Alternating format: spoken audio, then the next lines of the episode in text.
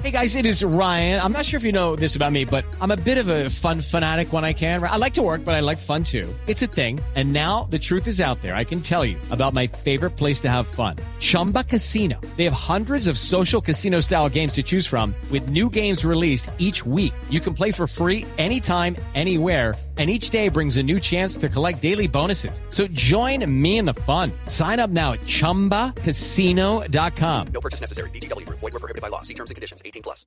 Dos de la tarde, 30 minutos. Aquí están las noticias. Las Naciones Unidas ofrecieron sus buenos oficios para facilitar la liberación de la hija del director de la Unidad Nacional de Protección, Jenny Navarro.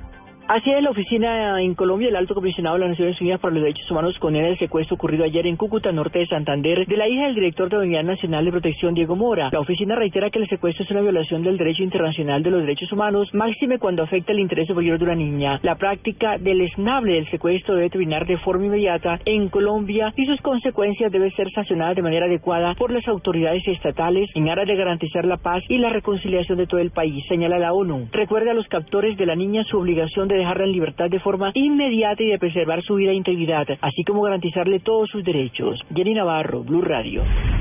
Fue aplazada la audiencia en contra de Jonathan Vega para el próximo martes a las 8 y 30 de la mañana, luego de una dolorosa descripción por parte de Natalia Ponce de León, quien revivió minuto a minuto los momentos del ataque con ácido del que fue víctima. Paola Santofimio.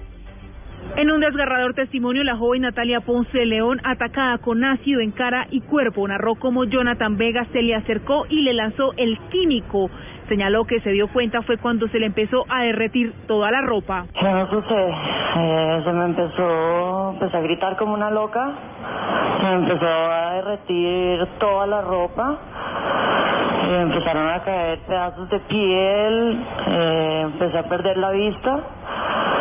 Entré corriendo a mi casa en cuestión de segundos, gritando, pegando alaridos. Señaló además que desde hace tiempo atrás Jonathan Vega la venía acosando, por lo que sus hermanos también tuvieron inconvenientes con el agresor. Paola Santofimio, Blue Radio. La oposición venezolana acaba de confirmar que el expresidente del gobierno español, Felipe González, finalmente viajará a Caracas el próximo domingo. Vamos a la capital de Venezuela con Santiago Martínez. Hola, buenas tardes. En un vuelo procedente de Bogotá llegará el domingo a la capital venezolana el expresidente español Felipe González.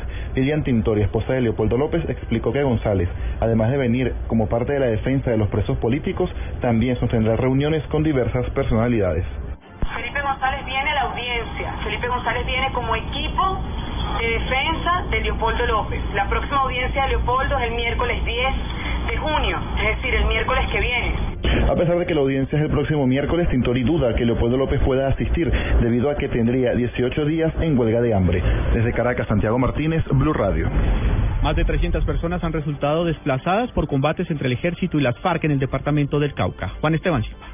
Según la Defensoría, se trata de 90 familias, 315 personas de la vereda Cacahual en el departamento del Cauca y 35 de otros sectores aledaños, quienes han tenido que salir tras los hechos que se vienen presentando desde el día 28 de mayo. Fuertes hostigamientos del Frente 30 de las FARC contra la estación de policía del municipio de López Micay en la costa pacífica caucana, en los que usan artefactos artesanales tipo tatuco y han generado gran temor en la comunidad. La alcaldía municipal asumió ya las tareas de atención prioritaria de emergencia y de igual manera la Defensoría dispuso ya un equipo de funcionarios funcionarios que estarán desplazándose a la zona para garantizar la asistencia humanitaria de los desplazados. Juan Esteban Silva, Blue Radio.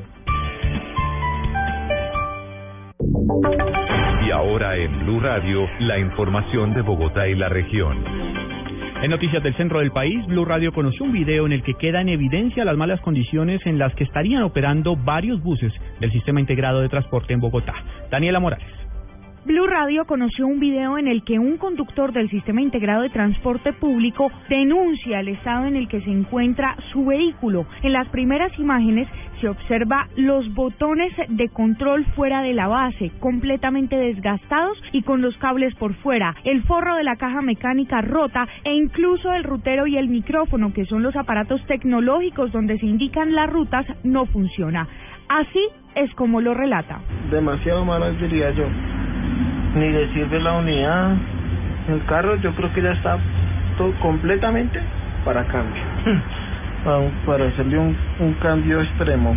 En la fachada del bus, que por el contrario se ve en excelentes condiciones, se observa que pertenece a Consorcio Express. Recordemos que los líderes de los sindicatos han denunciado en días pasados que los operadores los obligan a salir con fallas mecánicas. El video lo puede encontrar en blurradio.com.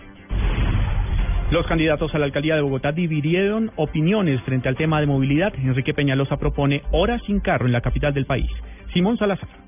Tras un foro con los aspirantes a la alcaldía de Bogotá, quisimos conocer sus propuestas para mejorar la movilidad en la ciudad. El candidato Enrique Peñalosa aseguró que se debe evaluar la posibilidad de que no haya carros particulares en horas pico. Los carros no circulen durante horas pico, una, una hora y media pico en la mañana y una hora y media pico en la tarde, que podría facilitar mucho que el transporte público fuera más rápido. Candidato de la Alianza Verde, Carlos Vicente de Rú. Pensar en volver al pico y placa que le asigna a cada carro la posibilidad de circular unos días. Candidata del Polo Democrático, Clara López. Es un tema técnico que no lo resuelve un alcalde por su leal saber y entender. Candidato Rafael Pardo. Mientras el SITP no funcione al 100%, no hay espacio para modificar el y placa en la ciudad. Simón Salazar, Blue Radio.